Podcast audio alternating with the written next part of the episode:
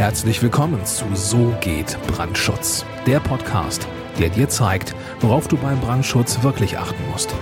Denn es reicht, dass du Feuer und Flamme für dein Projekt bist. Und hier ist der Mann, der dich vor teuren Schäden bewahren kann, Joachim Müller. Herzlich willkommen bei So geht Brandschutz. Ich bin Joachim Müller, Prüfsachverständiger für Brandschutz und in dieser Episode geht es um das Flaschendrehen.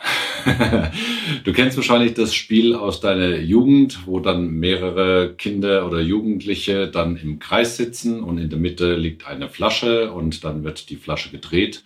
Und je nachdem, auf wen die Öffnung dann zeigt, wenn die Flasche, wenn die Flasche mit der Rotation geendet hat, der muss dann eine mehr oder weniger sinnvolle oder mehr oder weniger schwachsinnige Aufgabe erfüllen. Ja, was hat es jetzt mit dem vorbeugenden Brandschutz zu tun? Nun, also so manche Planungen, die bei mir so auf dem Tisch landen, äh, das hat so ein bisschen was mit Flaschendrehen zu tun. Oder könnte man auch mit dem Glücksrad vergleichen, weil man so den Eindruck hat, dass das, was dort in den Plänen dargestellt ist, mehr oder weniger dem Flaschendrehen entsprungen ist. Also so nach dem Motto, Jetzt stellen wir uns einfach mal vor, äh, alles, was an Anforderungen oder an Wünschen zu einem Bauvorhaben äh, erforderlich ist oder was man haben möchte, das wird hier im Kreis aufgestellt und dann wird die Flasche gedreht und je nachdem, an welcher Stelle die Flasche dann die Rotation beendet, diese Anforderung wird dann in die Pläne eingetragen. Und ja, leider Gottes kommt das einem genau ab und zu so vor. Das Gleiche trifft dann zu, wenn man sich verschiedenste Brandschutzeinträge anschaut, die in den Plänen der Entwurfsverfasser dann so dargestellt werden. Ja, da wird dann mit Begriffen um sich geworfen. W90 äh, wird dann zu einer Wand hingeschrieben, weil man der Meinung ist, dass W90 die Bezeichnung sei für eine Wand mit 90 Minuten Feuerwiderstandsdauer oder es wird an eine Brandschutzverglasung einfach G30 hingeschrieben oder G90, weil man der Meinung ist, dass das G für Glas steht und 90 für eben die Feuerwiderstandsdauer und dass das gleichzusetzen sei mit einer Brandschutzverglasung, die tatsächlich entweder den baurechtlichen Begriff feuerhemmend hat oder den baurechtlichen Begriff feuerbeständig. Also genau so kommt es einem vor, sprich man hat, in, man spielt entweder Flaschendrehen oder man dreht sozusagen am Glücksrad und äh, also sämtliche Anforderungen baurechtlicher Art, die in dieser für ein Bauvorhaben zu berücksichtigen sind, sind beim Flaschendrehen äh, oder beim Glücksrad entsprechend dort eingetragen. Und an der Stelle, wo das Glücksrad hält, das tragen wir dann in die Pläne ein. So sollte es natürlich nicht sein. Ein ähnliches Beispiel ist die Auswahl des Planungsbeteiligten für den Bereich des Brandschutzes beziehungsweise die Aufgabe, die er zu erfüllen hat. Nur, was den Bereich des Brandschutzes anbelangt, ist dann auf einmal für alles, was mit Brandschutz zu tun hat, steht dann im, äh, beim Flaschendrehen oder am Glücksrad steht dann überall Brandschutzplaner. Also stellt er einen, einen Glücksrad vor und jedes Mal, wenn es darum geht, eine Aufgabe zu verteilen, was irgendwas mit Brandschutz zu tun hat, steht auf dem Glücksrad steht überall Brandschutzplaner drauf und dann muss der Architekt oder der Bauherr oder wer auch immer da eine Anforderung hat oder eine Frage Frage hat, dreht an dem Glücksrad und siehe da, es kommt immer wieder der Brandschutzplaner zum Vorschein, beziehungsweise wird angezeigt, als sei er dafür zuständig. Das ist mitnichten so. Klassisches Beispiel, das, ich, ich weiß nicht, wie oft ich das im Monat habe oder in der Woche, manchmal sogar am Tag, geht es um das Thema Feuerlöscher. Das ist so das Paradebeispiel und deswegen äh, will ich da jetzt gerade hier auch so ein bisschen darüber berichten.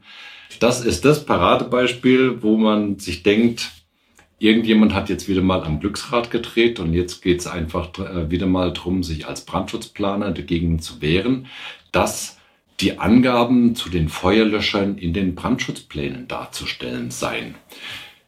Ich weiß nicht, welchem Mythos das entspringt, aber ich glaube, dass das so ein bisschen einfach ein, ja, es hängt mit dem, mit mangelndem Sachverstand zusammen oder mit dem Mythos, dass der Brandschutzplaner für jedes Thema, das beim Bauvorhaben vorkommen kann. Überall da, wo Brandschutz draufsteht, kommen wir automatisch beim Brandschutzplaner raus und der muss uns Auskünfte zu geben und der muss das in die Brandschutzpläne eintragen und im Brandschutzplan muss äh, oder in den Brandschutznachweisen muss das auch so drinstehen.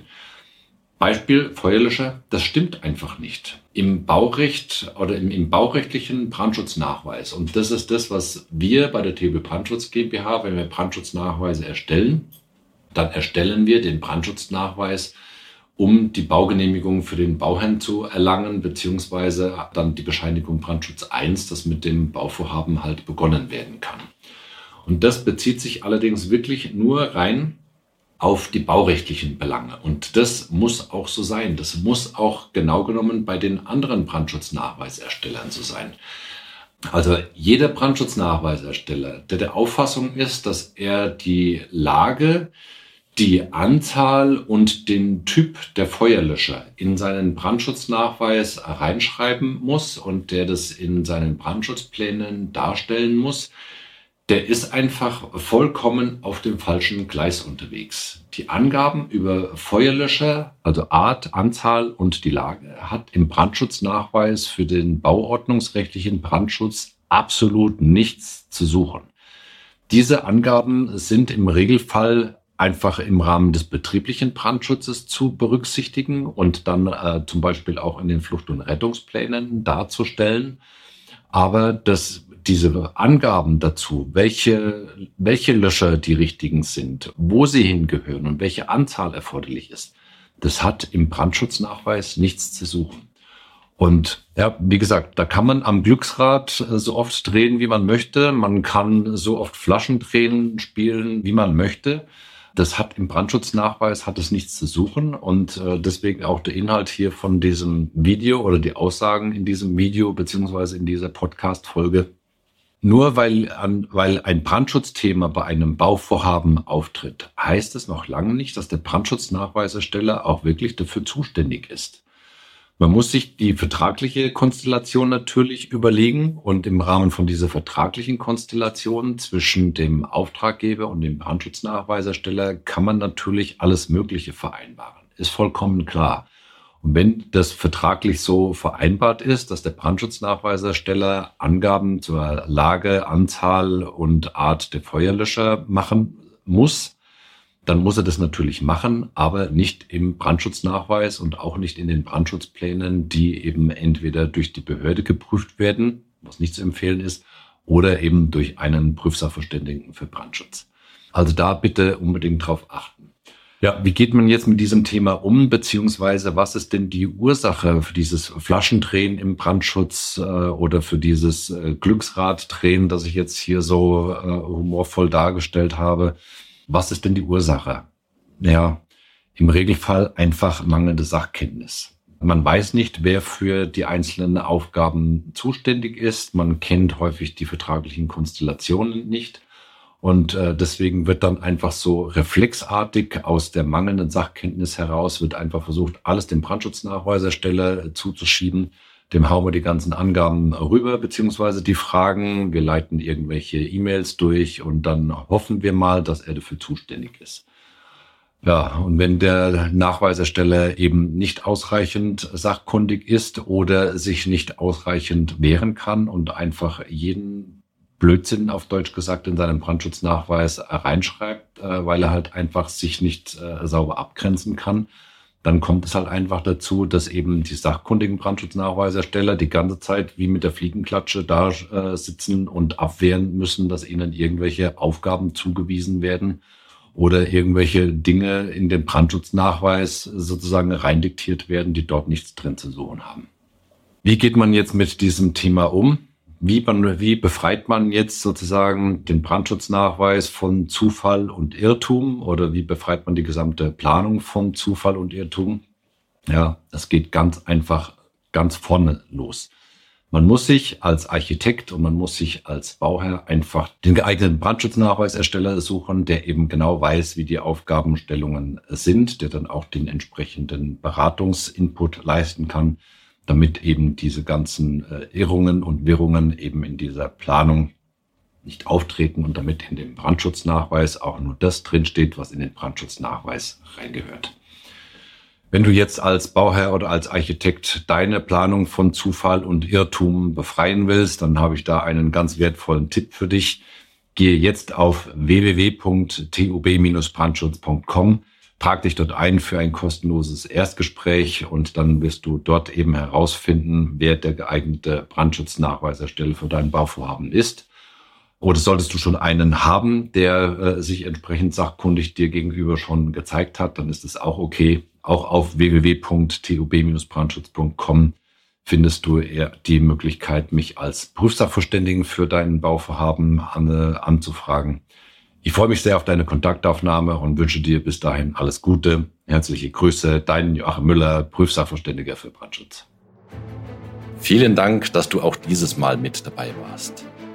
Wenn dir gefallen hat, was du gehört hast, dann war das nur die Kostprobe.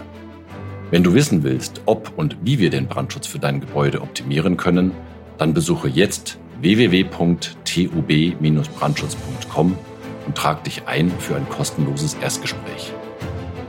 Diesem 45-minütigen kostenlosen Beratungsgespräch wird eine Strategie für dich erstellt. Und zwar egal, ob du uns für die Planung des Brandschutzes für dein Gebäude brauchst oder ob du mich als Prüfsachverständigen für die Prüfung eines Brandschutznachweises haben willst.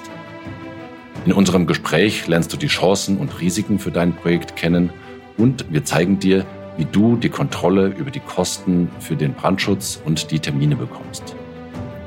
Vergiss eine Sache bitte nicht. Je früher du uns in die Planung oder Prüfung des Brandschutzes für dein Gebäude einbindest, umso eher bekommst du über Folgendes die Gewissheit. Einen maßgeschneiderten Brandschutz für dein Gebäude, die Einhaltung der Termine und die Einhaltung der Kosten. Also, gehe jetzt auf www.tub-brandschutz.com und trag dich ein für ein kostenloses Erstgespräch.